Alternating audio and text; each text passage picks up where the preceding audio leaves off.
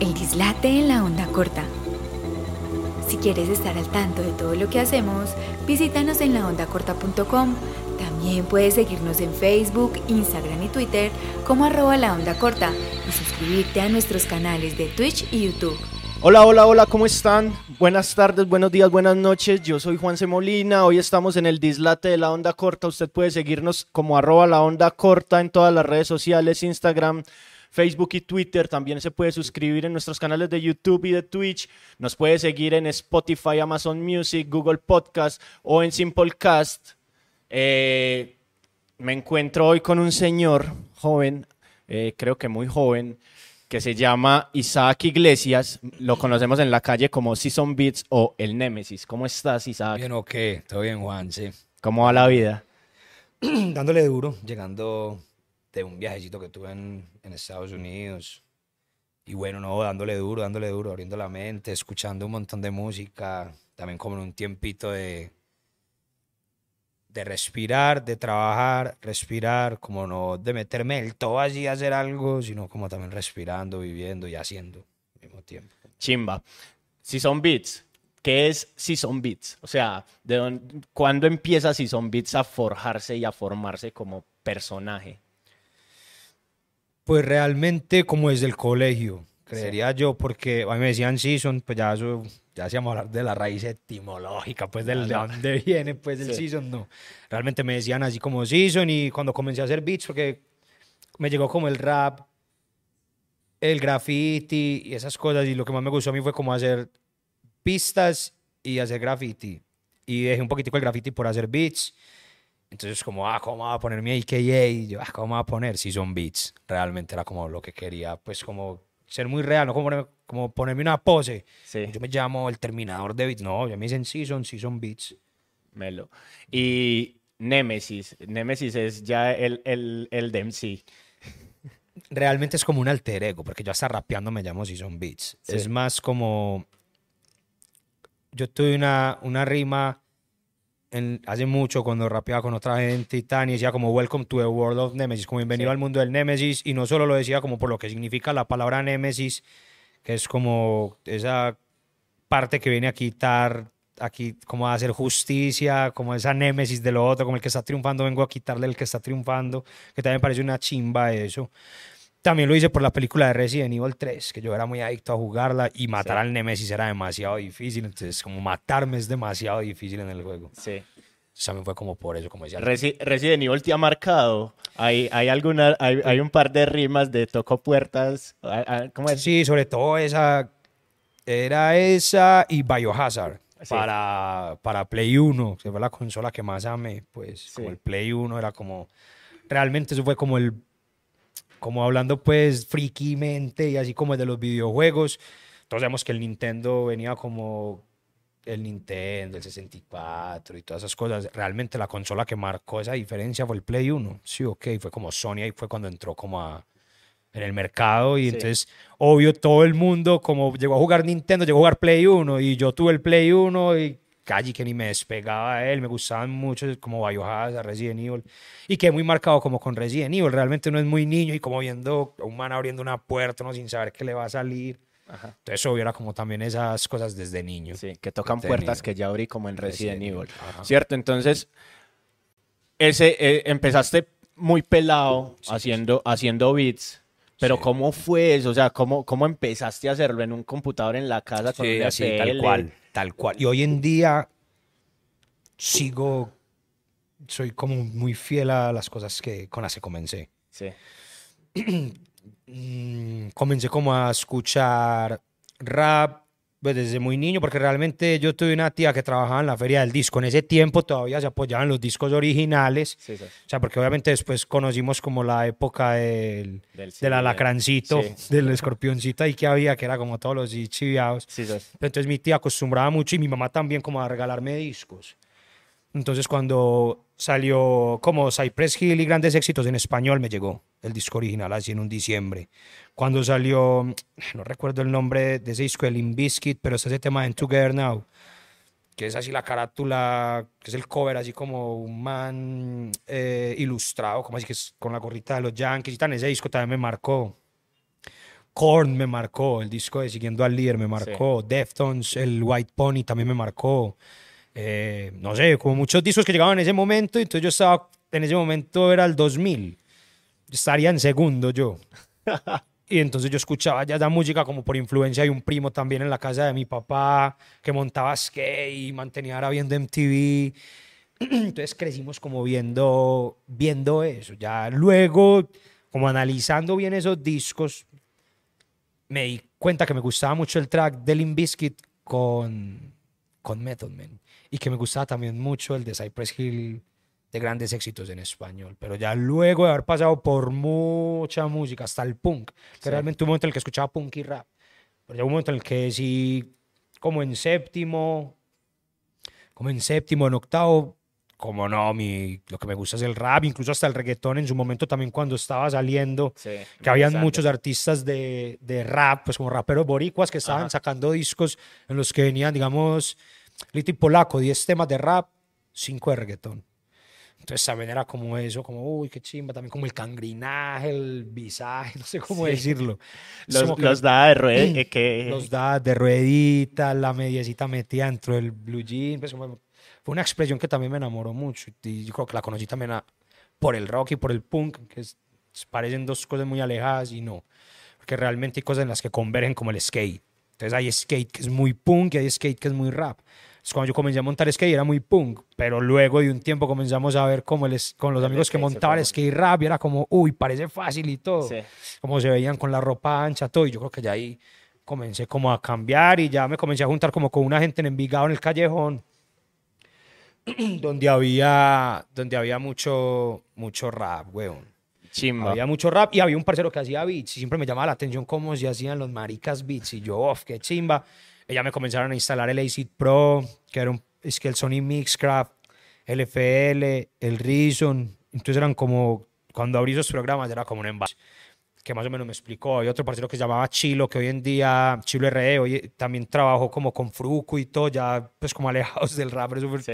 fue hace muchos años, hablo como el 2007, más o menos, 2006, 2007. Entonces ahí comencé como a, como esa pasión por los beats, a buscar que era un sample. Entonces ya el checho me decía, no, no, no, es que esto se hace con samples, pero lo decoramos con bajos, también con cosas que son... Y ya ahí fui a, fue aprendiendo que el primer beat que hice fue colocar toda una canción así entera, sin cortarla y montarle una batería a todo el tema. Y sonaba Sí. perfecto, o sea, como de Chimba. chepa, me dio huevo, Sí. como, uy, marica, así es como suena el rap, uf, lo hice, tan pues para el momento, hoy en día podría escuchar ese vídeo y decir que es una porquería, pero cuando uno, cuando uno apenas tiene como ese primer acercamiento hacia la música, como a crear la música realmente, eso es una ganancia. Sí. Así fue. Hablas del Callejón de Envigado y al Callejón de Envigado hay que, hay que agradecerle esta nueva ola de rap, Mucho. llamémoslo así, colombiano, o a este sonido de Medellín, Sí. porque sus Mercedes juntados allá rapeando, freestyleando, montándose sobre cualquier barra a veces, in- eh, sobre, cualquier beat a, veces, empezaron a soltar barras y empezaron a fundar un rap que hoy le está dando la vuelta al país y que tiene a todo el mundo loco. ¿Cómo, cómo, hace, cómo pasa eso? O sea, era, era un, un combo de amiguitos que dijo, parce, a mí me gusta esto y empecemos a hacerlo. Es ¿qué? que realmente, digamos, yo con Anyone, que es el parcero con el que rapeo, me conozco desde muy, desde muy pequeño, pues como desde los 12 años. Desde las fiestecitas de reggaetón, desde los parchecitos de la calle, amigos como en común de la calle, como el colegio que iban y me recogían al colegio. Él faltaba hasta clase por ir a parcharnos y gaminear toda la tarde. Entonces, bueno, siempre era como un acercamiento también a la música por parte de de otra manera, pero nos, o sea, vivíamos la música desde muy niños, pues como que obviamente las fiestas, las farras, que es lo que las mueve, la música, realmente.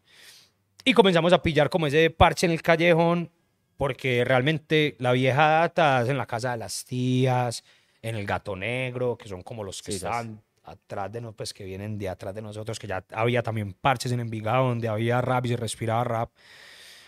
Y comenzamos a pillar como los raperos del callejón y tal. Entonces había un man que fue como muy, muy precursor en el rap de allá que se llamaba El Crónico.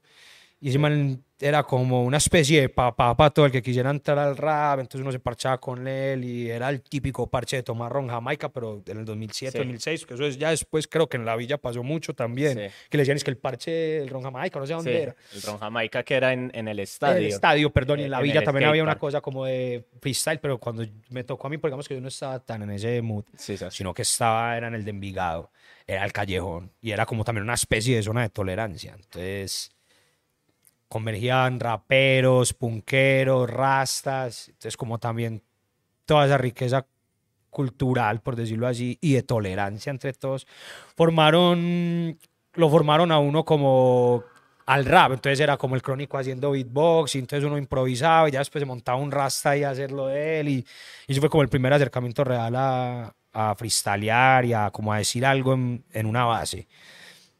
Entonces sí se le agradeció mucho al callejón. Realmente no fue ni el callejón adentro, porque el callejón fue un bar. Ajá, sí, sí. Era el callejón, nosotros éramos los de afuera. pues, Sí. Los de afuera del callejón, que era un montón de gente. Y uno siempre veía eso ahí lleno. Lleno. Habían y todo hasta dos escalitas que después quitaron con los años. Esas escalitas me criaron. O sea, todo el que llegaba temprano se cogía la escalita para sentarse y ya todo el mundo era así un parche larguísimo ahí. Chimba, chimba eso. ¿Y cuándo decidiste empezar a escribir? Que dijiste, ve, voy a empezar a escribir rap. Como en el 2007. Y si miras esas, esas barras a, 2007, a- 2007. a ojos de hoy, ¿qué? No, obviamente me da pena la obra de ese momento, pero realmente si yo no hubiera hecho eso en ese momento, en ese momento no sería lo que soy y no, y no tendría hoy como las bases para decir eso está bien, eso está mal. Ajá. Y había como que hacerlo. Entonces yo me junté como con un parcerito también de toda la vida con el que monté skate y terminamos volviéndonos a encontrar en el callejón. Ey, montemos un grupo de rap y lo montamos y en ese momento, obvio, todos, de- todos los grupos de rap se llamaban todo caja como, como liricistas de la calle, como epopeya lirical. Es como cosas así demasiado cas que ya hoy las veo y Sí, como... que incluso nos viene como de esa herencia española de que hay que Sí, ser exacto. eruditos para Meros poder ser eruditos, raperos. exacto, exacto. Entonces era como, entonces claro, entonces montamos como un grupito ahí, sacamos un temita, pero no, no, como que no lo publicábamos. En ese tiempo yo creo que las plataformas digitales de las plataformas digitales en la música adquirieron un valor, siento yo, de los 2000 de los 10, pues, por decirlo así, del 2010 para acá. Y si somos más sinceros, yo creo que del 2013, 2014 Sí, para acá, porque realmente cuando hasta cuando yo comencé ya en serio con el proyecto de No Rules, no pretendíamos como que es un network, pues que es una network que es que, que cuánto a una reproducción, cómo se comienza a cobrar desde monetizar YouTube, a desde monetizar, cómo monetizo, o sea, fueron cosas que ya que uno aprende capándose Sí. y estrellándose contra los muros, teniendo problemas de plata, teniendo problemas de un montón de cosas. Entonces, sí, como en ese momento era como nada más las ganas por rapear, como por mejorar, por intentar rimar, por escuchar muchas cosas. Cuando me llegó a mí por decir un grupo como el Taskelta Butan, que me lo mostró el Crónico y todo eso, uff, gonorrea, qué música. Entonces ya no era tanto Cypress Hill, ni Snoop Dogg, ni lo otro que me había llegado, sino como, uy, no, el rap es esto. Y ya también como esa ola de rap boricua, esa ola de rap español también, que lo formaron, que lo formaron y lo forjaron a uno pues dentro de la escena. Sí, ¿y en qué momento aparece Anyone, aparece Cario y empezás a... Pues, sobre todo Anyone, porque Cario Anyone, llega después y Anyone, Anyone está siempre. Sí. Entonces Anyone estaba como metido en el rollo de la música por un lado y yo por el otro.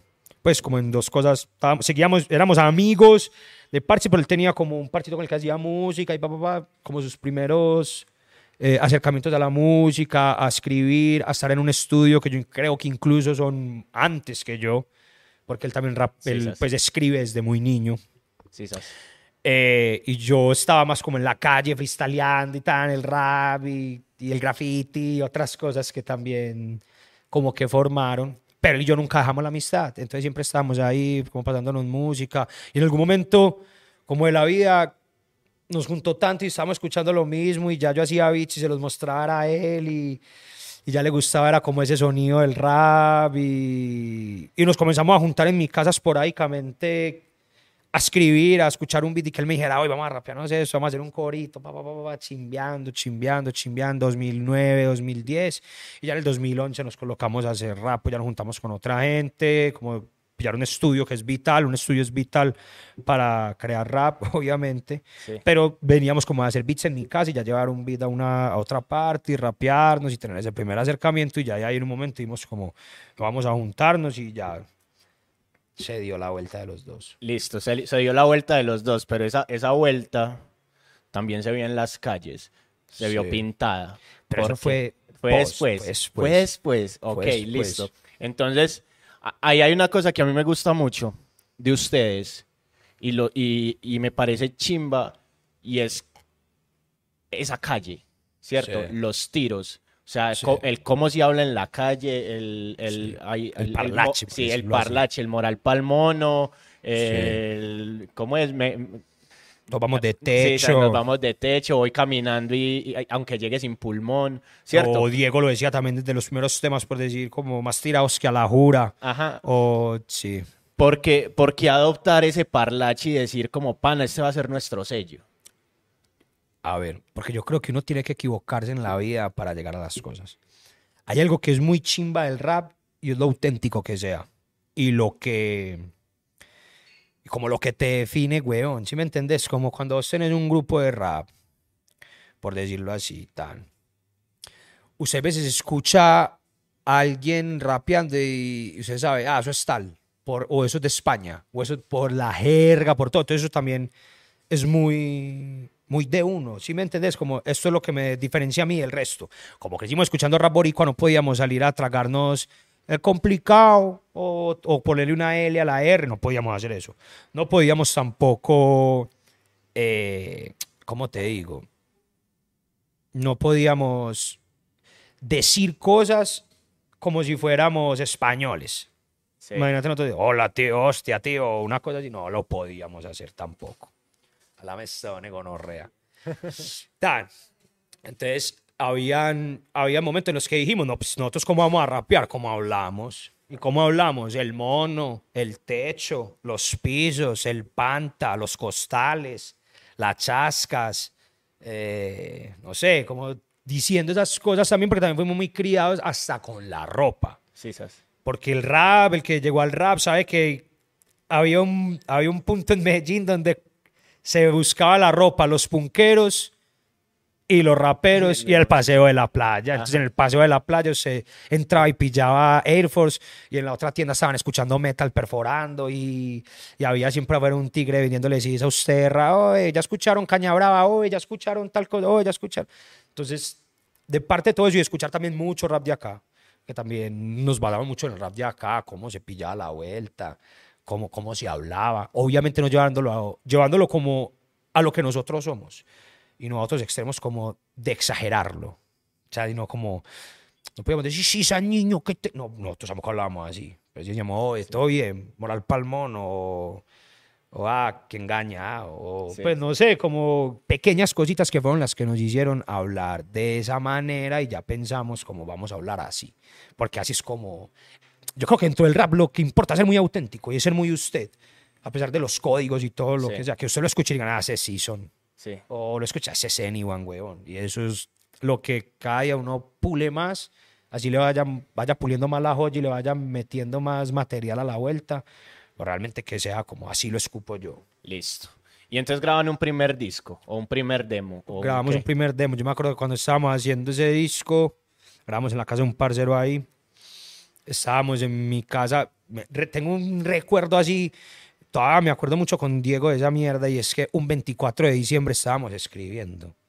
Estábamos escribiendo un tema que llaman Tono Sepia, que Sí. es de un disco que se llama Rap Nativo, que fue el primer disco, Sí. el disco que te estamos hablando. fundacional. Entonces estábamos ahí haciendo el beat y Diego, oh, eso suena una chimba, metele solamente un bombito. Y yo, sí, vamos a quitarle un bombo. Ah, sí, suena más chimba así, o ponerle, ah, bueno, tan. Y comenzamos a escribir, ¿no? Cuando afuera se escuchaba la pólvora, la gente como, ay, marica, 24 de diciembre, ¿verdad que es 24 de diciembre? Que vamos, vámonos por ahí de Rossi a caminar, pero luego haber escrito una canción. Era como más importante escribir la canción Que salir a sin farrear. ninguna pretensión que como que vamos a farrearnos cuando hagamos la canción Sí. pues hay que escribirla. Entonces ya fuimos y los grabamos todos y ya salimos pues como con este proyecto y ya como que los scratches del parcero Faceta, que fue como de los primeros que nos apoyó, como que Sí. hizo los scratches y le gustó y para nosotros eso fue como un lujo, huevón, porque ese marica nosotros lo respetamos como un hijo de puta.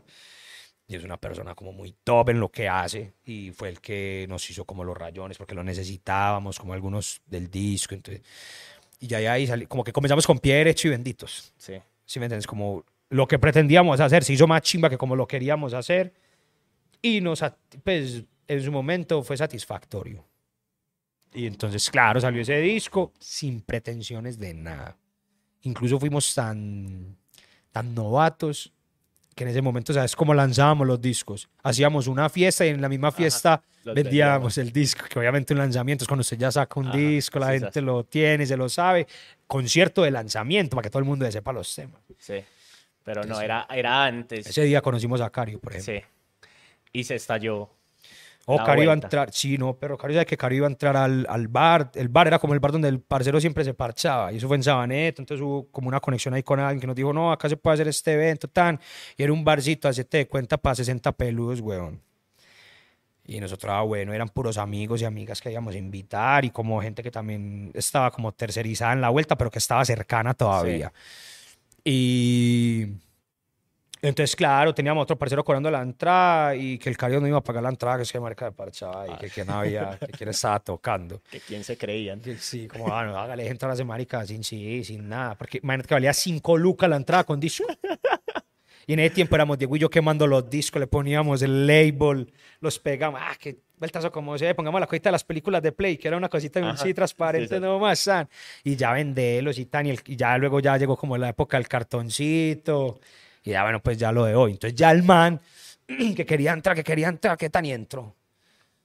Y al final de la vuelta se nos acercó y nos dijo, les compro el CD, parce, que chimba, yo soy DJ, no tengo grupo. Pues estoy como en mi vuelta, quiero meterle la moral. Y eso en ese momento fue como crucial, porque ese día nos tocó, fue el hermano del Godi, el hermano Sí, del sí, Anyone, que también ha estado, pues como desde, pues, obviamente es el hermano, entonces Sí, él también, él en su momento él tocaba reggaetón, era como, es DJ todavía de reggaetón. Y fue el que nos soltó los beats. Como, ah, suelte los beats desde ahí, desde latín, y vamos a tirar eso así a la hijo de puta.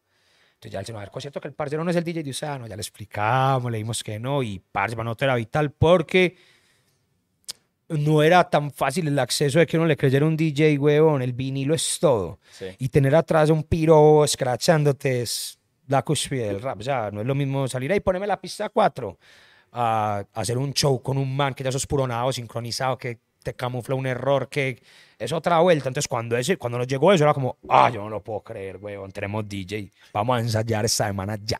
Ensayemos ya, Cario. Y ya, Cario se volvió una, fecha, una ficha súper importante. Somos cada uno un tercio de la vuelta realmente. No es que uno se aporta más, a que le aporta más. No, eso es un trabajo en conjunto. Y el día que se crea que alguien está aportando más, pues, es ridículo porque lo que hace Cario no lo hago yo ni lo hace Diego. Lo que hace Diego no lo hace Cario ni lo hago. ¿Sí me entienden? Entonces es vital. Sí, es, es, es como ese engranaje. ¿sí Uh. Una pieza no funciona sin la otra. Suena Y- cliché, suena sí. muy cliché, yo sé que suena muy cliché, subo como, ay, pero Sí. es una realidad, huevón. Esos micrófonos no funcionarían sin, Sin sin, la cable. consola y no estaríamos grabando sin la cámara y si no hay el uno, o sea, todo es un nado sincronizado en la vida, en todas las cosas chimbas. O sea, el que crea como, ah, yo me hice solo y voy a hacer las cosas solo, es un pato, huevón, porque realmente uno aprende de otra gente, realmente uno necesita de otra gente, uno necesita del error, uno necesita hasta cagarla para vivir, huevón, necesita hasta lo Sí, que te sí. decía al principio. Y entonces, primer concierto, Cario se, se, se monta en la vuelta y empezamos a rayar la ciudad. No, entonces ya ahí, bueno, yo, yo siempre tuve el acercamiento al graffiti, lo que te comentaba, que yo comencé, realmente yo lo que comencé fue con un, con un póster Sí. a pintar antes que, que muy, pues sí, pues yo veía en la calle, era muy, muy de ver las cosas, entonces veía mucho a un man que llamaba Franco, veía Obser, veía La Plaga, veía un como que llamaba Monstruos, sí. no sé, un montón de gente que pintaban en, en aquel, que incluso también hay punk ahí, Ajá, dentro sí, del graffiti, obvio. Y yo veía yo, oh, qué chimba. Entonces, estando muy, muy cachorro, yo montaba tabla con unos parceros y me dijeron como los parceros, como Edison, te vamos a llevar a la casa un parcerito que es el hermano menor de una parcera de ellos, que está loco por pintar. Y bueno, me llegaban así, entonces me llega un niño cometa. Como, ay, parce, tan, le mostré todo, me llegó a la calle, le mostré todos los marcadores, so. Como, uy, qué chimba, weón, tan, tanto así que Cometa yo vendía tatúa y lo primero que me tatuó a mí cuando estaba tatuando, como yo sé que lo va a tatuar, un póster, un póster tatuado en el pie. como que fue el- el uno de los primeros acercamientos de él al graffiti, fue el primo de él porque escuchaba como su primo MTM y esas vueltas que también eran vueltas de graffiti y conmigo en el skate. Porque lo que te digo, yo conocí el rap fue por el skate, por, la, por pintar, por mi tía con los discos, entonces Sí, era otra vuelta. Entonces, teníamos la raíz del, del, del graffiti desde... Diego comienza también a... pero Diego pinta una chimba, pues ya también un monstruo. Yo incluso ya ni pinto, weón. Yo no pinto... Nada. No pinto pa' weón. Ajá. Entonces ya, obviamente, porque los parceros míos pintan mucho y, lo- y los de ese tiempo también. O sea, yo siempre he estado rodeado de escritores de graffiti, que me parece una pieza fundamental dentro del rap, weón, y dentro de la calle y dentro de los códigos, como le habla uno a la calle. Entonces nos comenzamos a juntar y Diego fue en una ida a Bogotá y en varias vueltas también Diego como practicando su tag y todo, y de Bogotá con mero taxi, y pillaste tag, y yo, oh, qué chimba, tan. Y después de una fiesta, weón, de un falange, acá hacían un festival que se llama el falange, Sí, sas. y después del Falange nos reunimos, entonces ya estaba Cometa, Cometa, Cometa también estuvo, ya estaban var- varias personas ahí, tan. El Parlan, varios que eran del ellos tenían como que llamaba CBK cuando Sí. pintaban. Y estaba el tour, marica, el tour. Cuando yo pues cuando yo racha, yo hacía mi tag, por decirlo así. Yo veía el tour mucho cuando me dijeron que el tour iba a ser de no rules, o sea, pero eso fue, ya no me voy a adelantar. Entonces ya luego, bueno, vimos en el Falange ya el tour, yo sabía que el tour también era de CB, pues como que se llevaba la buena con los CBK, con Come, con los parceros, San. Y ya digo, yo estábamos rapeando, a ellos también les gustaba lo que rapeaban, manteníamos como los mismos parches, todo. Quizás. Y después del Falange, como yo días antito ya hablaba con Diego, ay, qué chimba, y Diego también me lo, me lo comunicó, qué chimba nosotros que nos gusta el graffiti también, en serio, yo, sí o qué, pues nosotros somos muy crecidos con la estética del rap entera, weón. Desde cómo se ve, cómo se pinta, desde el sonido en vinilo, todo lo que es el rap. El cliché del rap, sí, así, eso es lo que me enamoró a mí del rap, un cassette con un tag ahí, Mob Deep, tan, chimba, una gonorrea con unos tenis retro de basquetbol, el- el- me, me hago entender, entonces vamos a meterle eso. Y nos gustó también mucho la salsa. Y ese día había concierto de Alberto Santiago en el Son de la Loma. Ay, ay, ay. Y nos fuimos todos allá a escuchar la noche más linda del mundo. Tan, y esa fue la noche más linda del mundo. Ese día nos juntamos como ahí todos y les dijimos, una carpa estaba cayendo hasta mero aguacero en un momento, tan, y nos juntamos y, hey, ¿qué tal si hacemos un parche? Y todo el mundo va, va, va. Meto. Y de ahí para allá se volvió una plaga.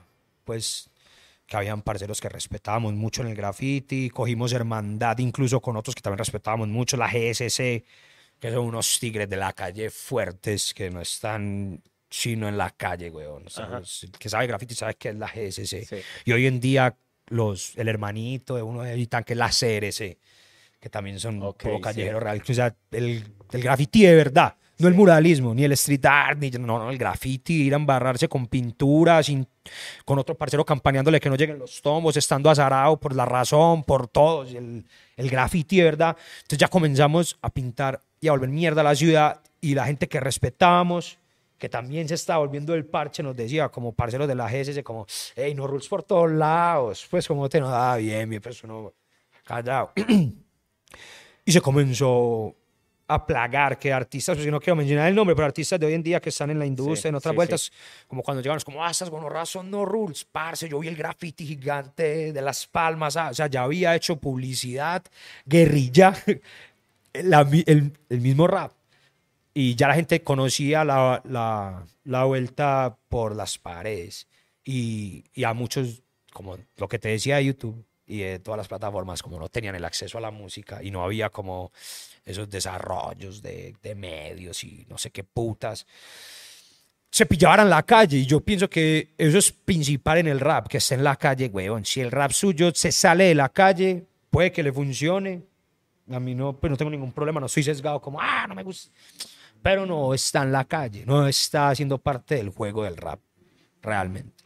Chimba. Y entonces llenamos la ciudad y nos volvemos una marca reconocida que prácticamente es la ciudad, ¿cierto? Y entonces vos por todos lados ves no rules y ves no rules. hasta habían problemas, huevón, Sí. en las calles, como es del graffiti, verdad. Como con otro man que hacía street art un día, nada más acá, papi, en bulerías. Como que eh, los parceros, yo me acuerdo que habíamos pegado una trasnochada para que ellos pintaran eso, con otro parcero cantándoles del otro lado de bulerías, el otro desde allí, los tombos están. Y a los días los parceritos pasan por ahí y ven un, como un- una especie de festival de graffiti. Ah, sí. como con dos tombos cuidando al man pintando la vuelta Ajá. de nosotros. Y como, hey, pasen, es que pues como... Incluso tan tapar en ese mismo festival taparon un montón de gente que se partía el culo en la calle y tan, y eso fue un problema. Incluso hasta yo me acuerdo que había una revista muy. Acá había como algo de rap que tampoco vamos a nombrar tan, y como que, uy, el, ar- gran artista, papá, pa, eh, eh, hay una disputa en un muro con los vándalos de No y reconocidos por sus tags y como su vuelta. Los gran vándalos artista, de pero No entonces había como una vuelta súper sesgada y nosotros, gran artista. y Entonces Diego, yo me acuerdo que habló con el man de la revista, habló hasta con la que escribió el artículo y dijo, hey, ojo, infórmese del rap, de qué es el graffiti, de todo eso. ¿Sabes que Díganos lo que quiera rapeando, no nos importa. Pero escribiendo graffiti, para que nosotros somos una especie también de escuela acá, así respetamos los OGs porque detrás de nosotros pues, hay un montón de graffiti de Bogotá, de, de acá, de Medellín mismo, Pepe, gente esas- que respetamos y que sabemos que es vieja, guardiesísima y que tienen escuela, escuela, pero en el momento en el que estábamos, de ese boom de no rules y de- el graffiti se mide también por su actividad. Como hasta Gonorra mantiene activo, sea como sea, sea abogado, tenga dos hijos, siete novias, te saca el tiempo, weón, al graffiti. Entonces, era como, esa vuelta como, díganos lo que sea por el rap, no nos importa, que somos muy... com- Pero del graffiti, ja, ilústrese primero, caballero. Chimba. Y con eso, con esa calle, con ese graffiti, con todo eso, se apagan los rules en la voz, ¿cierto? Llamémoslo así. No, salió el disco y yo creo que sí, de pronto sí, sí, digámoslo así. O sea, sale el disco y nos pusimos muy activos a pintar, pues todos los parceros pintando y siempre estuvieron como ahí. Incluso también otro que me que lo quiero mucho es al Racho. Hoy en día es un diseñador, el hijo que ha hecho la imagen de no sé cuántas cosas de hamburgueserías y de vueltas que hoy en día la gente come porque tampoco le vamos a hacer publicidad nada. Hoy en día el, ese marica también fue los primeros que pintó. Es más, yo lo conocí primero al que, yo creo que a Come y todo, lo conocí primero a Racho, porque Racho era primo de Pica, que es un parcero mío de donde yo vivo. Sí. Y Pica y yo somos amigos desde niños, ellos son primos, y entonces están, y Racho bailaba breakdance, y un día me lo llevó Simón, que era el hermanito mayor de él, que también era amigo mío del colegio, o sea, era como, como en Medellín. Ajá. Ay, ¿sabes por qué se conocen? Es como así, se man es parcero mío. Ah, yo soy primo de este man. Ah, ¿cómo así? La buena con todos están. Y Racho me llega así chiquitico. Yo digo que Racho es de las personas más raperas que yo conozco. Hoy en día lo veo muy señor. Hace poquito me barrié con él acá en la 33. Pero es un señor, ese man no se toma un chorro ni nada. Pero fue rapero desde que nació. O sea, ese man sigue siendo lo mismo desde que nació, huevón. O sea, si me lo llevaron niño, tendría por ahí 9, 10 años, 9 años, 10 años, a que le hiciera que el taque en la gorra. Y ya sé, isquerracho, estoy haciendo el en la gorra, el, mi primer tag. Y el falángel que te estaba hablando ahorita, la final de tags fue Cometa y Racho. Yo así, yo, ay, gonorrea. Pues sus maricas pintan mucho y yo que les enseñe, pues no les enseñe, Ajá. que les mostré algo, pues no les enseñe porque realmente yo que les voy a enseñar un par de haraganes de esos, pero como que les mostré la vuelta, como cuando le mostras a alguien un grupo Ajá. y al momentico te muestra a esa persona toda la discografía. ¿Sí me entendés? Como esa vuelta. Entonces yo como que, uy, marica, me tapaba los ojos y todo viéndolos en la final, como, uy, que hemos creado un monstruo, esos dos manes un- y parlan y muchos estilos, o sea, todo el parche, porque ahorita hablábamos también vos y yo antes de la entrevista, como que ya escuchaba la vuelta y todo y conocías un montón de, de gente que está ahí metida desde antes. Entonces sí, más por eso. Y llega una expectativa a la hijo de puta. Y empieza a, a, ¿a qué? A palpitar en Medellín, pero en la calle, ¿cierto? Para la gente de la calle. Y es, Norruls va a sacar disco. Norruls va a sacar disco. Y se, viene, yo- y se viene un disco de No Rules. Exacto. Y ahí, y se viene un Yo disco de fui- No Rules. Yo fui súper. ¿Cómo se diría? Yo fui un culpable de eso. Se lo digo a la gente. Sí. Yo fui un culpable también de que la música se retrasara un poco. Yo estaba en un cambio como a la otra universidad. Yo estudiaba primero ingeniería de sonido. Sacamos el disco. como entre el cambio que yo hice de ingeniería de sonido a, a comunicación y lenguajes audiovisuales en la Medellín. Hoy en día soy graduado pues de ahí. Y yo quería terminar y yo obviamente en muchas materias fui un estudiante número uno. Pero en otras El peor. el peor. Pues que yo, ah, qué pereza entrar a esa mierda, me daba pereza, weón. Y entonces yo decía, o, hoy en día, pues realmente eso lo puede decir la gente, "Ah, eso es una excusa. Yo tengo un amigo que es abogado y tal y tal y sigue haciendo rap. O por decir Luis, que Luis es un genio, weón. Luis es un doctor, weón. con le- y le da tiempo para rap, tiene, no, tiene, eh. ¿Cómo le rinde? Pero ¿Cómo yo le no- rinde? Yo no soy tan juicioso, weón. Porque también me gusta mucho la calle. La gente que le gusta mucho la calle, de pronto hay cositas en las que se pierde, pues pierde uno más tiempo, por decirlo, Sí, de perder tiempo. Hay que hablar sin tapujos, weón. Sí, sí. Entonces perdí el tiempo y los romances y también la universidad y todo. Entonces trabajando un poquito más lento y lento y lento. En ese momento Diego dio la cara por el grupo, nos salvó y sacó tiempo libre. Sí. Mírale el nombre. Ajá. Mi tiempo libre. Entonces, como, ah, mientras hizo, se vamos a hacer tiempo libre. Sí.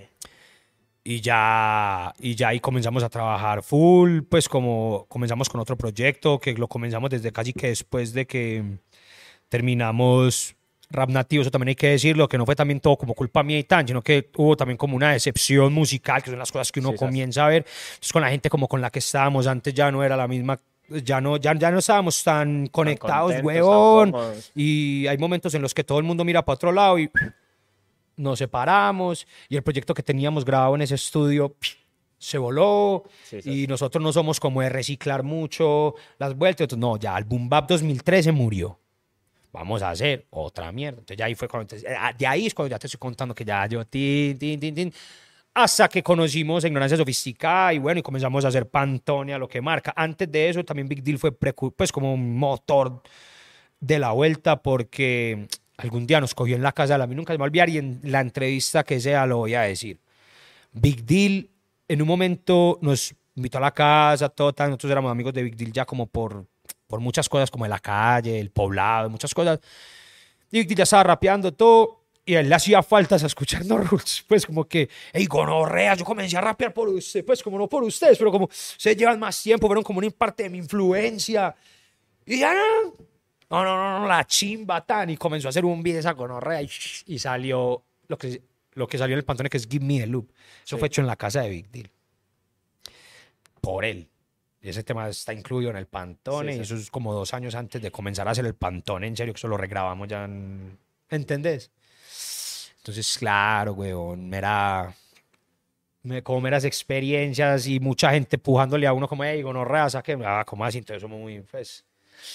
Hay gente que le pone a un nombre gigantesco que yo no me, yo no me lo creo, es como Game Changer en su momento. En ese momento Sí, yo sí. pienso que soy Game Changer en otras cosas, pero porque acá ya había rap y rap de mucha calidad también, Sí, hay sí. pues, alcohólíricos, muchas cosas que son muy serias, weón, Sí. y que están antes de nosotros y que fueron influencia de nosotros directa Sí, sos.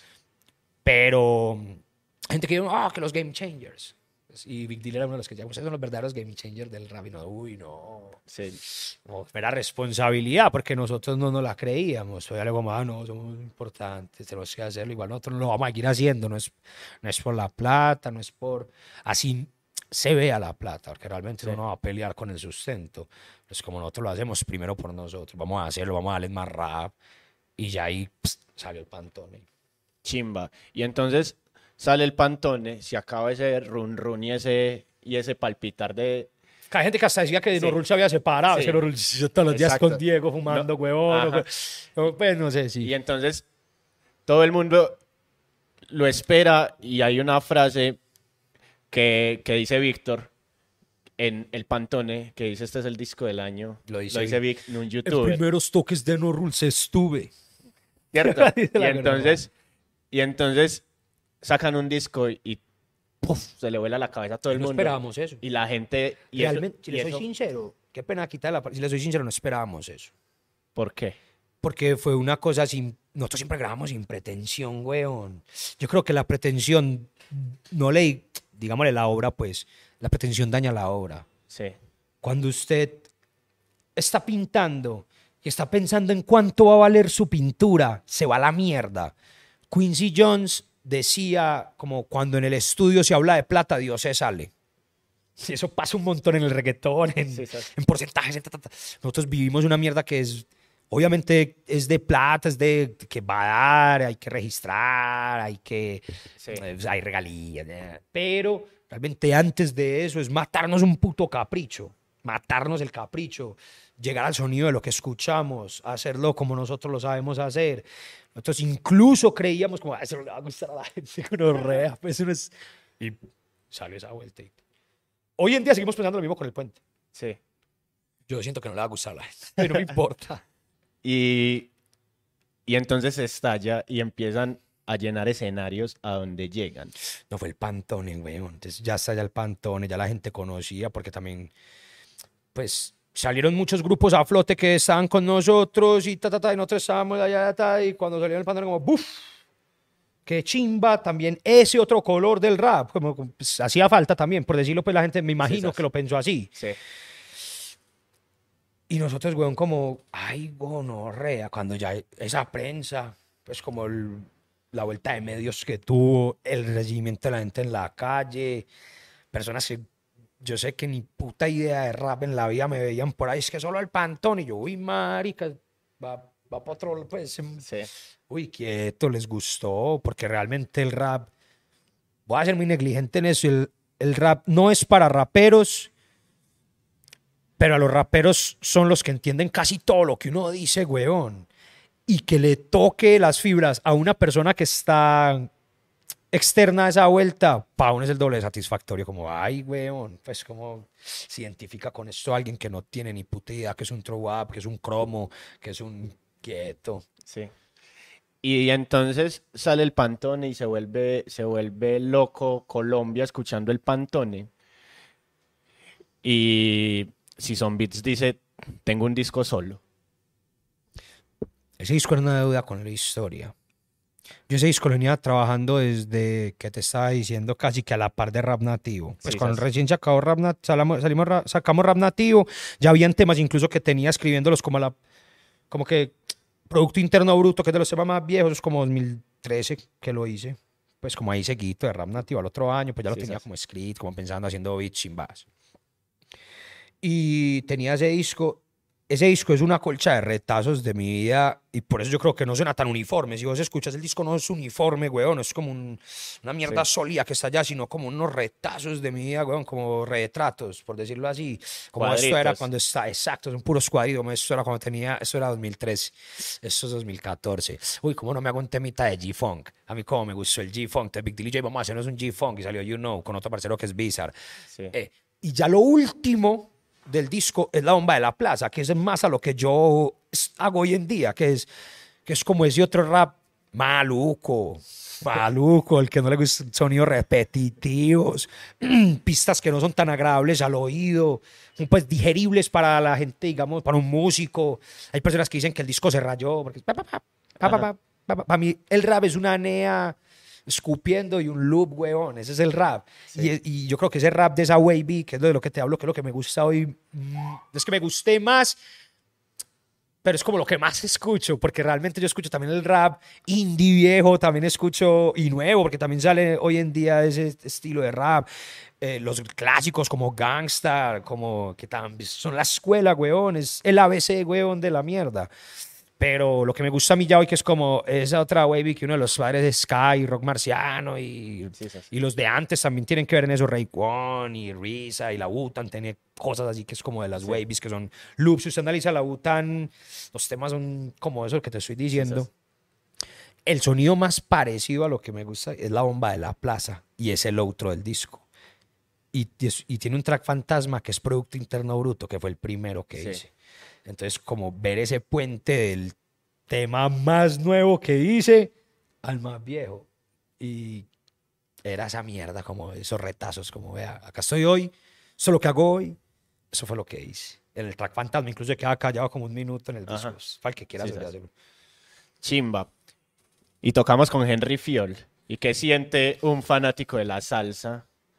No, ese tigre es, es una leyenda de la salsa. Tocar al lado de ese man fue una chimba. Pues sí, como desde. de- nosotros ya habíamos tocado con él una vez porque Alcolírico nos había invitado a tocar un temita en, la, en el cumpleaños de la Barra de los del Sur y ya estaba ya Henry Fiol. Ah, Ese día tocamos una chimba, ta, ta, ta, ta, y ya el tiempo también con los parceros de AZ, con los otros organizadores estaban haciendo ese evento, tan, ya, ah, bueno, va, con Henry Fiol, eso, pss, Dale la firma, huevón. Henry Fiol es un crack del, de la salsa, huevón. Y tocar y ver también como esa mezcla de salsa y de rap, que es con lo que uno convive, es una chimba. Qué Un chimba. orgullo, uno, eh, pues, un orgullo enorme. Yo cuando fui, a- digamos, al primero que fue en el de los del sur, ya hasta mi mamá. A que, a que le tiraran todo ese muevareta ya, huevón, y pillara a Henry Fiol, la verdad. Para que pillara la vuelta. Y, y tu mamá, hablemos de tu mamá. ¿Qué, pi- ¿Qué pensaba tu mamá cuando empezaste en esta vuelta y qué piensa tu mamá ahora que estás en No, la ha vuelta? cambiado mucho. Primero, primero era como para ella como un problema, pues cuando yo era niño, digamos en noveno, así, que estaba en el colegio. Y yo, yo desde muy niño, desde que montaba skate, siempre he sido muy callejero y de llegar muy tarde a la casa. Entonces, digamos, cuando estaba en sexto, séptimo, que montaba tabla, yo no veía la hora de salir y ya me entraba a la casa a las 12. A la, pues yo era muy tarde para... ¿sabes? Como, ah, este marica, tan. Ya cuando me comenzó a parchar el callejón, ah, puros marihuaneros, matones, tan.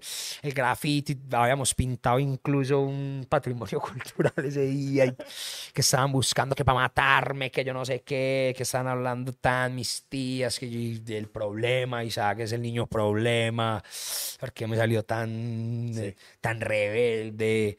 Es el que se tatuó, es el que se hizo los huequitos de una en la casa, fue el que...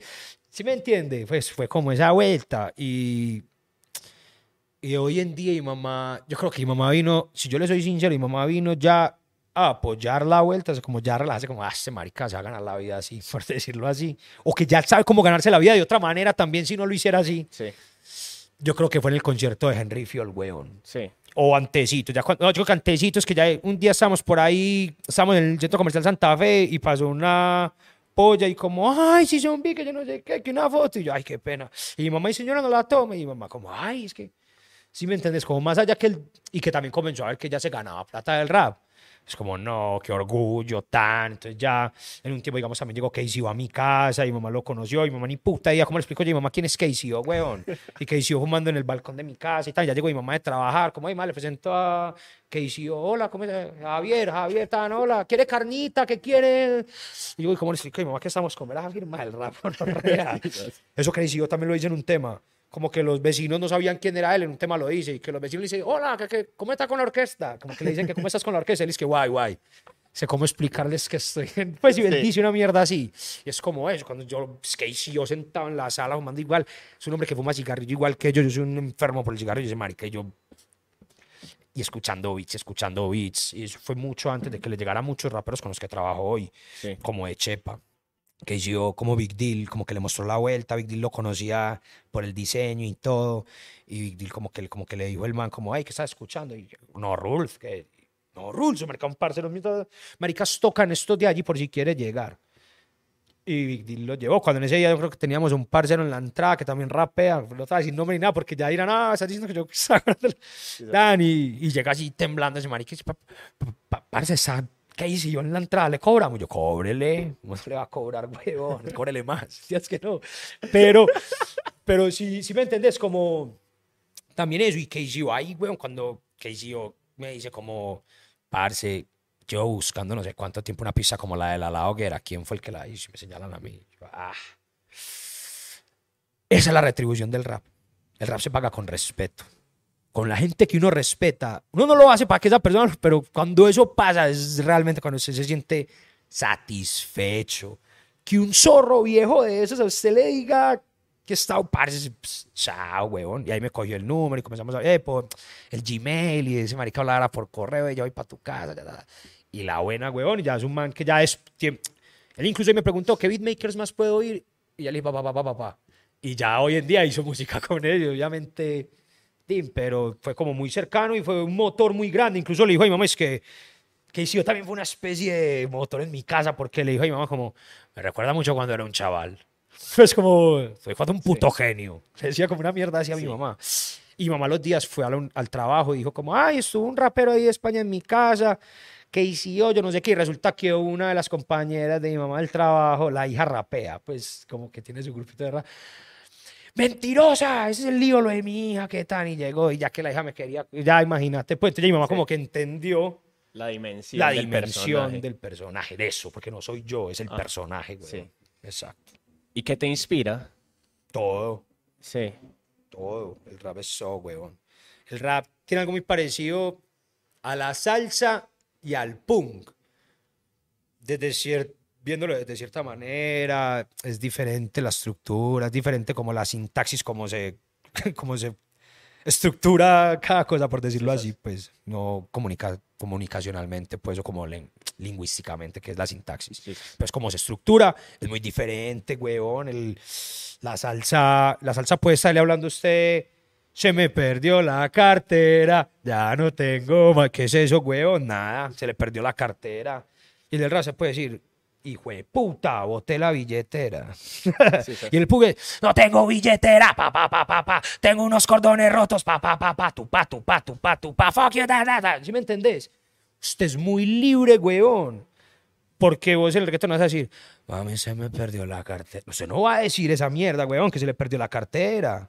Queda mal. Queda mal, huevón. Usted no puede hablar de las cosas simples desde otros géneros. Sí, sí. Y desde la plancha, que es de la música que más me gusta. Yo se imagina, Sandro, se me perdió. No, papi, no se le. ¿Sí me entiende? No se y el rap, la salsa y el, y el punk tienen esa mierda como escupirlo. Es cierta, con muchos diferentes códigos, pero son de la calle, weón. Entonces es esa. Chimba. Y el cine. ¿Qué es el cine para Isaac y qué es el cine para Season Beats? Lo, lo separo, Sí, ¿cierto? Porque Isaac es comunicador audiovisual, ¿cierto? Es una persona que sabe esa mierda.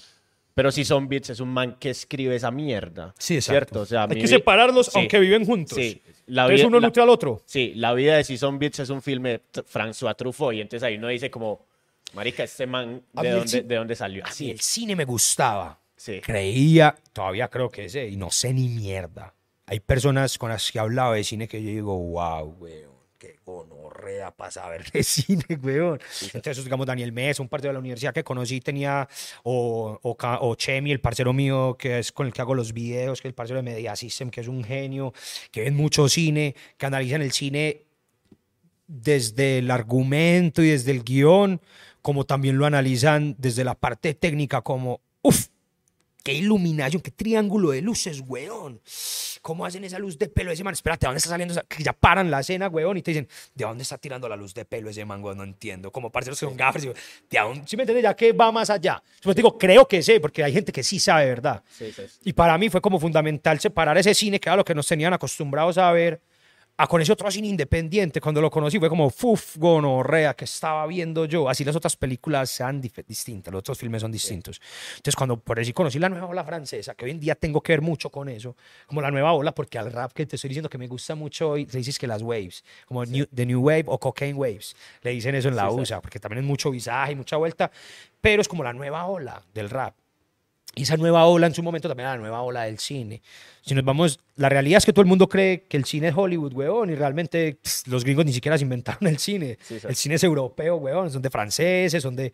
¿Sí me entiendes? Entonces, cuando conozco como esa vuelta del cine independiente, entonces pillo también como el neorealismo italiano, que Vittorio De Sica, que Visconti, que ese otro cine, y cuando pillo que François Truffaut, y bueno, y ya, que, los 400 gols, bueno, todas esas cosas de películas yo ya sentía como, uy, marica, como hacen el cine de distintos estos manes, huevón. También como esa, ese experimento de salir con una cámara a rodar cosas que supuestamente no tienen sentido, pero todas se enlazan. Y esas películas de François Truffaut como también amorosas y que, termin- que se vuelven raras y como... Y esa es la vida. Si usted analiza, ese es el ojo. Cuando usted va por ahí, huevón, se enamora, camina, se parcha en un parque. Mis días son un filme de François Truffaut porque yo no sé a dónde vaya a terminar, yo no sé en qué parche vaya a acabar, cómo vaya a acabar la fiesta, si hay tropel, si no hay tropel, si... Y eso tiene ese cine, igual que el neorrealismo italiano, que la gente dirá, ah, es un cine muy lento, pero es más contemplativo, weón, que, que diciendo, aunque también hay muchos pues, hay muchas cosas chimbas, digamos el ladrón de bicicleta, weón, eso es, pues, imagínate la Sí, sí. película, hay un man que va a vender las colchas de la casa, va a comprar una bicicleta y le roban la bicicleta. Ya toda la película es cómo recupero la bicicleta. Parce, pues ¿me entiendes? muy distinto al cine que nos pintó Hollywood, que también me gusta mucho el cine de Hollywood. ¿Y qué tanta influ- influencia hay de ese cine en vos y en tu obra y en tu trabajo? Pues en mi obra mucho hacia la libertad de lo que de lo que me gusta y de que el cine como tal,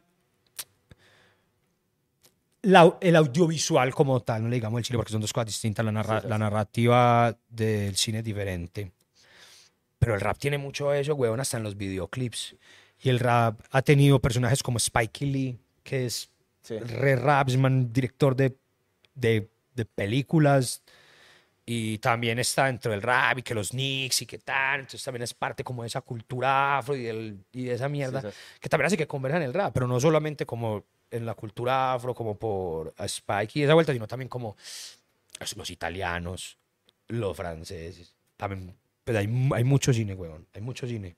Entonces también como eso lo nutre a uno, tanto como personajes con los que uno se identifica, momentos, situaciones, cuando uno hace catarsis, digamos, en una película y dice, uff, qué chimba, ¿cómo no he metido eso? O, o clásicos, si no nos, vamos, no nos vayamos lejos, hace poquito que estuve en la USA demostraron como tres cintas de rap clásicas que nunca en la puta vida me las había visto y entendí medio rap que no entendía. Decir, quién era Lulu, en un, que todos los raperos hablan de Lulu, es que Lulu, pan, Rock Marciano escucha yendo Lulu, y no sabía que era un man, es que Luis Lujano, que por ejemplo, que es de una película de rap, que fue el que comenzó como con el business de la droga y lo quiebran y tal. Entonces, es como utilizar esos personajes y adentrarlos al rap. Hoy en día es muy normal que usted dentro del rap pille un man como Tony Montana Sí, sí. Que es un clásico, para mí sigue siendo un clásico Sí, sí. y todo el mundo lo va a mencionar porque tiene que ver con el rap también, como porque el rap es muy aspiracional, muy de la calle y mira que Tony Montana es muy de la calle, pero aspiracional, Sí. súper aspiracional, pero no irreal. Pues no es como un cuento irreal, sino como una mierda que se vive en la calle, porque en la calle se ve eso, weón. Y dentro de lo aspiracional, Norruls tiene una cosa y es una puesta en escena brutal. Simple. Gracias. Porque es simple, pero es brutal. ¿Cierto? Yo quiero hablar de eso. ¿Cómo se piensan ustedes esa puesta en escena? Con puros códigos. Sí. El rap está lleno de códigos. Sí, por ejemplo, por ejemplo, mi pareja tiene una cosa y es que te ve la toalla y dice, ah, qué chimba la toallita. La toallita. Viene uno cuando veía esos videos de los raperos de los 90, weón, y así, se maricas en tarima, como 48 peludos, weón, con toallita. Y también es como estamos en el ejercicio de rapear. La toalla también es porque cuando uno está en los eventos de rap está full sudado de entrada. Entonces se pilla a todos esos raperos tomando chorrito y limpiándose la, la cabeza con la, con la toalla. Y tal, eso es un código. Sí. Y también, como yo lo veo, es como estamos haciendo ejercicio, gonorrea. Sí. Nosotros no vinimos a cachimbear, estamos haciendo ejercicio en la tarima. La competición, ¿qué es la competición para usted? Realmente eso es con nosotros mismos. Uno con la persona que compite es con el que tiene el espejo, pero realmente si no hubiera competencia no existiría para alguien denominar a alguien el mejor. Yo sé que eso es cosas que la gente piensa y dice como, ya no tengo a alguien que sea el mejor, disfruto toda la música. Sí, pero uno sí tiene preferencia hacia chimbas, güey. O sea, usted... Ahorita se lo dije a usted, hablando de punk. Yo, dicen que el punk se lo inventaron los peruanos, y pues, el sonido, Sí, sí. eh, que los saicos. Ya. Pero usted los ve, no. usted ve los Ramones y le parecen punqueros. No. No. Pero usted ve a The Sex Pistols y le parecen punqueros. Sí, sí. Me hago entender a lo que le Sí.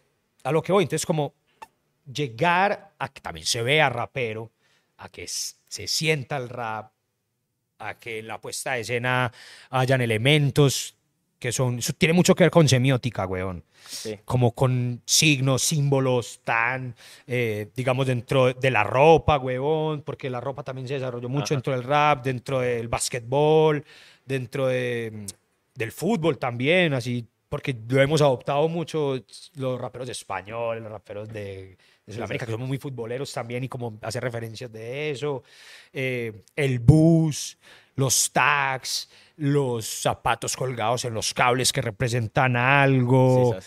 ¿Me entiendes? Entonces, como las canecas echando humo, que también es como también esa sensación como de puro Queens o Bronx o Brooklyn. Son como puros raperos en Mob Deep, el metro, el. Exacto, de eso te hablo. Pues Sí. como que. Entonces pensamos mucho desde eso, siendo nosotros, porque también esto es un híbrido que lo que viene de Estados Unidos, para nadie es un secreto, o sea, el que esté peleando con la USA, cabrón, y le gusta el rap, en el género equivocado. De entrada te digo que haga cumbia, que haga vallenato, Sí. que es una chimba también, y que sería muy autóctono de acá. Acá le estamos poniendo nuestro, nuestra parte autóctona al rap, ¿cierto? Sí.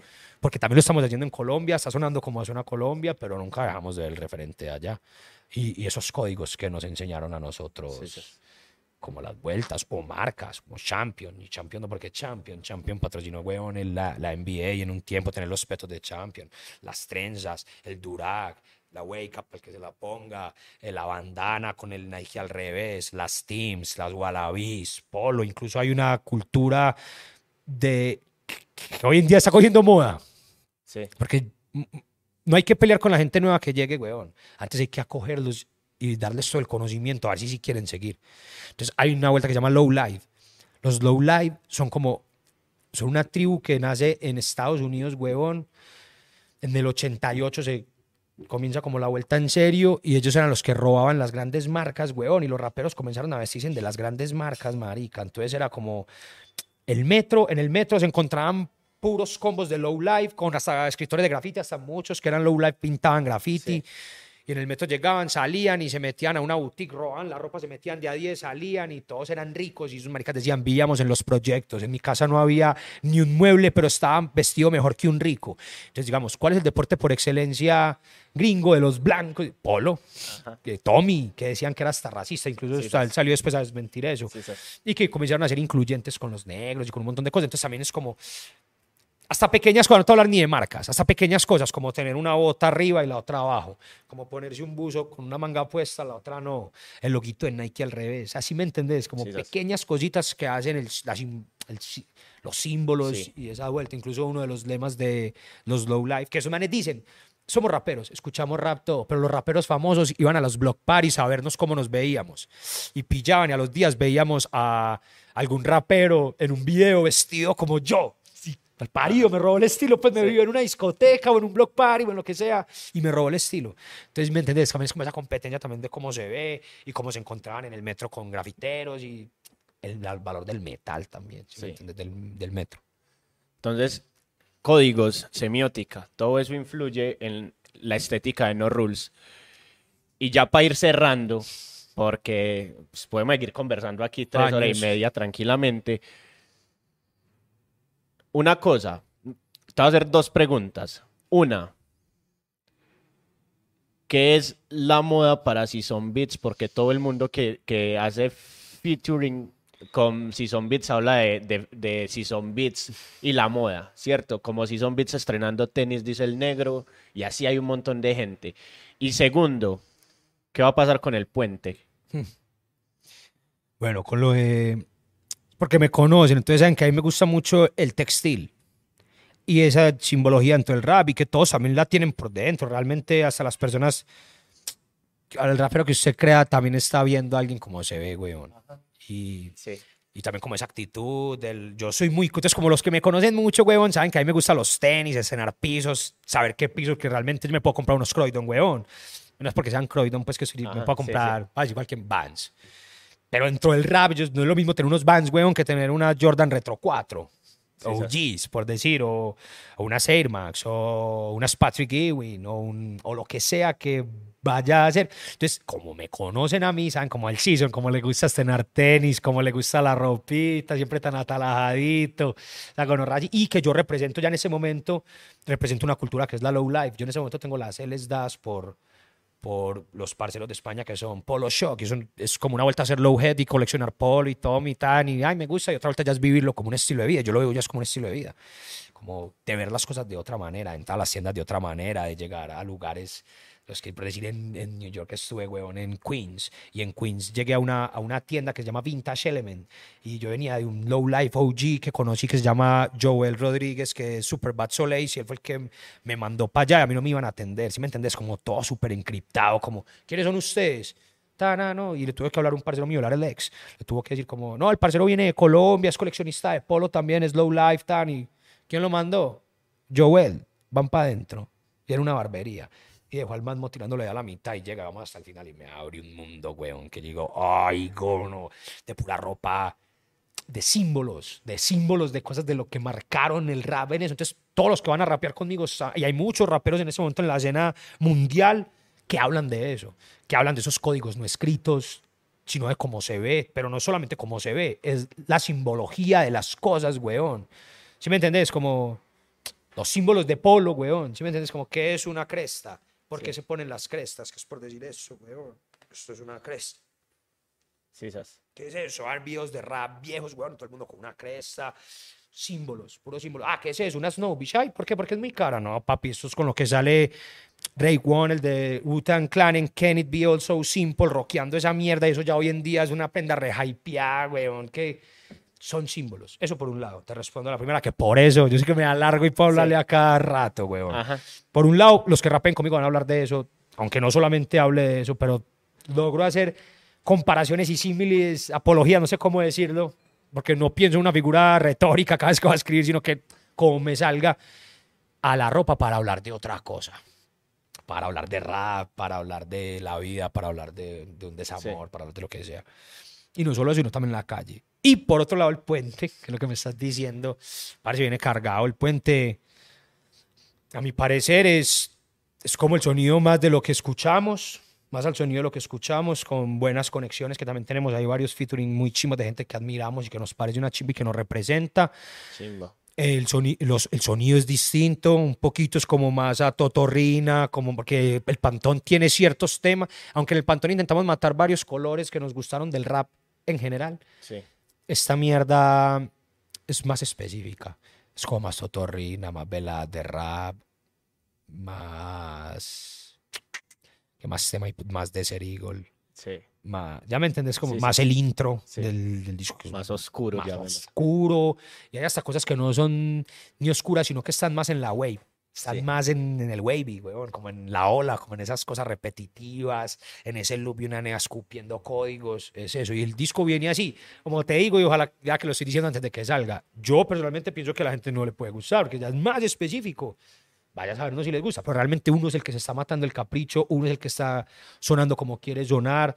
Y no, no estamos ni peleados con números ni con nada, que chimba, que las vueltas iban a rodar, rueden, pero realmente estamos matándonos el capricho, weón. Y este disco viene cargado de mucho rap de esa calaña, como de ese lado de el rap vigente hoy en día, porque en la USA se hace mucho eso, como Sí. de lo que, y en España también se está haciendo mucho eso, y, y en varios lugares, en Puerto Rico, también hay un man que se llama Chinonino, que es de, viene de la escuela de antes, y también está haciendo eso, también es low life, está haciendo esas mierdas, ¿sí me entiendes? Cómo suena el rap hoy en día, que el rap, también pues hay baterías, yo no se lo inventaron, en el rap hay es toda esa mezcla de todo eso en el puente, weón, como de las baterías duras, lentas, da un tempo, el boom bap nunca lo vamos a dejar, pero es un boom bap más da un tempo, más malacaroso. El rap ya es así. Incluso lo digo en un tema de esos. El rap que nos gusta ya es, es malacaroso. El que nos pone como felices y como el, se le llama un poquito es que el backpack rap, Sí. que es como más de maleta y más feliz. Eso es como un poquito más malacaroso, como más teen. Solo, y hay mucho rap también acá en Medallo que también lo han hecho, que también han hecho rap así, weón, Sí. como que también hay, tienen temas así como, y ese mood también como el de la mala cara, chimba, weón. Entonces también este disco viene muy cargado de eso. Melo. Si son beats, señores, eh, Isaac Iglesias le dicen en la casa. Eh, parce, Sí. muchas gracias por aceptar esto. Por, Por ustedes fue el espacio. por el parche. Acaso es bienvenido cuando quieras. Qué chimba. ¿Y dónde te encontramos? En redes sociales. Parce, en vida. Instagram como arroba si son beats. Es la eh, guion bajo NRS. En Twitter como si son beats 1. Y en Facebook como si son beats. Y ya me pueden encontrar en la calle, en cualquier lugar. Sí. Escúchenlo en Spotify, diviértanse, Spotify párchense. también y sigan a No Rules Clan. No solo Sí. es Season Beats, Season Beats es un tercio de No Rules Clan. Escuchen No Rules Clan. Sí, escuchen No Rules Clan. Nos vemos en la calle. Recuerde que usted nos puede seguir en Twitch, nos puede seguir en YouTube como La Onda Corta, nos puede seguir en Twitter, Facebook e Instagram como arroba La Onda Corta. No tenemos TikTok porque aún no nos gusta bailar y no nos gustan las coreografías. tampoco. y nos vemos, señores. Muchas gracias. Un abrazo. Chau.